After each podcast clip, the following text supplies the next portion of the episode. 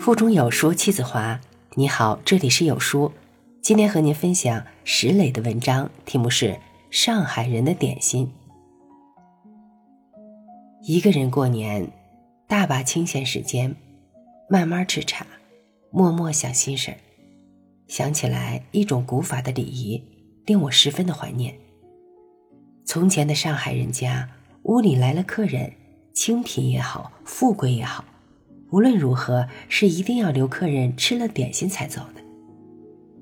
这种手法尺度，一雍容一家常，可丰可减，可进可退，家家如此，真真是远远可惜。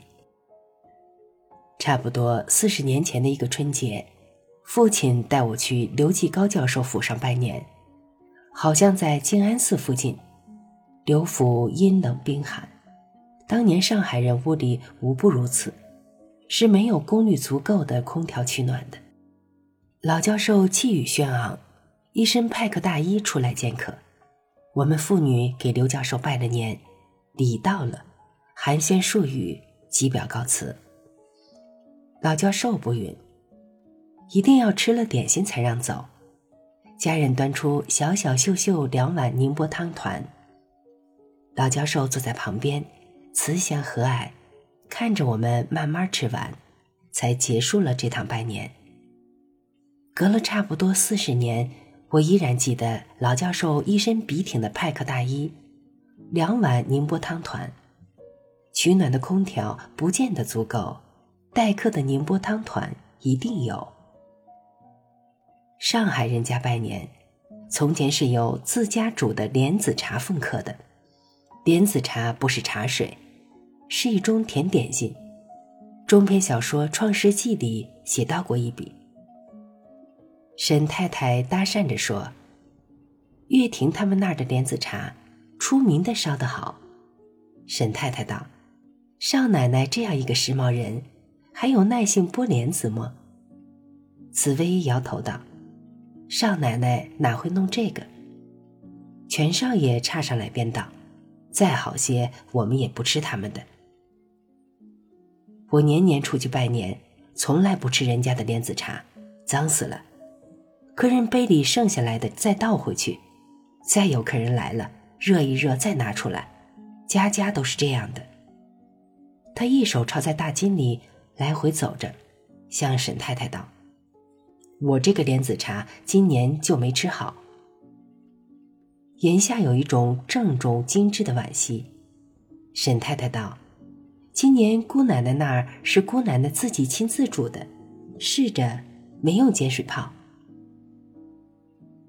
亭谷问道：“煮的还好吗？”沈太太道：“姑奶奶说太烂了。”亭谷道：“越烂越好，最要紧的就是把糖的味道给煮进去。我今年这个莲子茶就没吃好。”一句一句。不过是少爷奶奶们的闲话家常，而艾琳是真懂经，莲子茶的关键。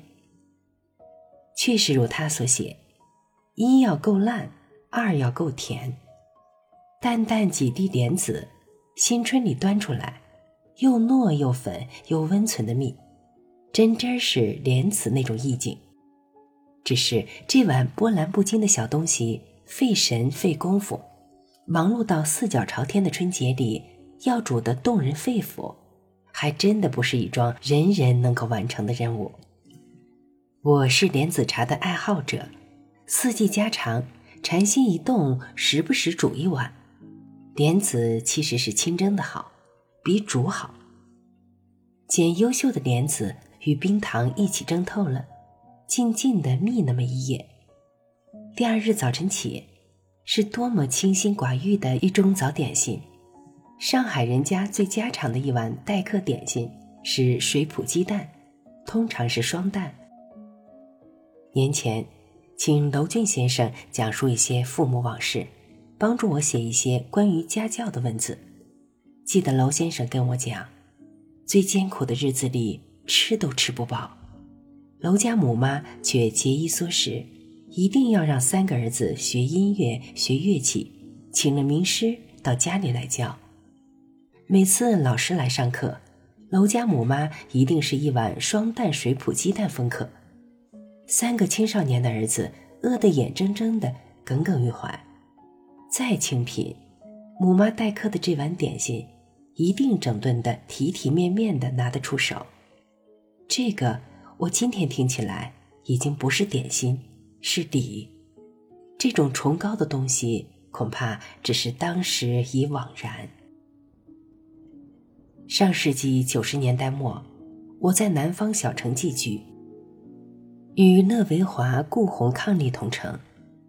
乐维华是有名的才子，顾红是有名的美人，真真郎才女貌，神仙眷属。那年顾红产子，顾母从上海到女儿身边帮忙照顾月子。某日，我去他们家里贺喜，抱抱麒麟子。顾红母妈端了一碗双蛋水煮鸡蛋给我。那是在远离上海的南方小城。蓦然邂逅这碗久违了的古法点心，让我瞬间非常的想家。一眨眼，已是二十多年前的往事了。包子高中毕业赴集去留学。离家之前，把水煮鸡蛋的做法教会了他。后来。我每年去欧洲看他，早餐包子给我煮红枣桂圆水煮鸡蛋，跟我教他的一模一样。美妙的糖心，与很多苏格兰清寒的早晨是如此的甜和暖。点心最恨是吃饱，点心点心，无非是于正餐之前垫一垫。孩子放学回家，午后三四点，离吃晚饭还有几个小时。母妈准备几样点心，先垫一垫。要是此时此刻一举吃饱了，就没意思了。至于吃点心吃撑，那真是闻所未闻的千古笑话。点心的好处是玲珑，小小的、浅浅的、轻轻的，那种蜻蜓点水。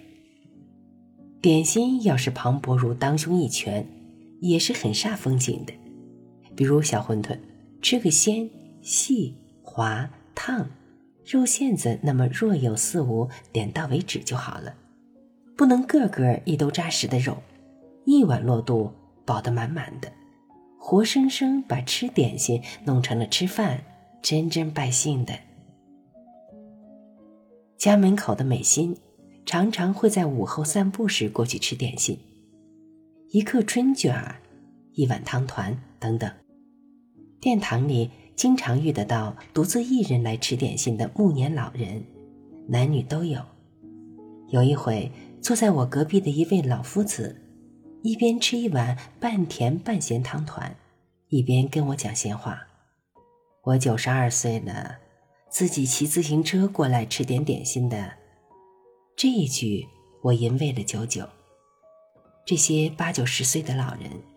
是吃了一辈子点心的上海土著，吃点心是他们人生的 master。他们不见得了解下午茶是什么，但是他们精通吃点心：早点心、夜点心、干点心、湿点心、甜点心、咸点心。有点心吃的人生，是一定要珍惜的。好文章分享完了，感谢聆听，再见。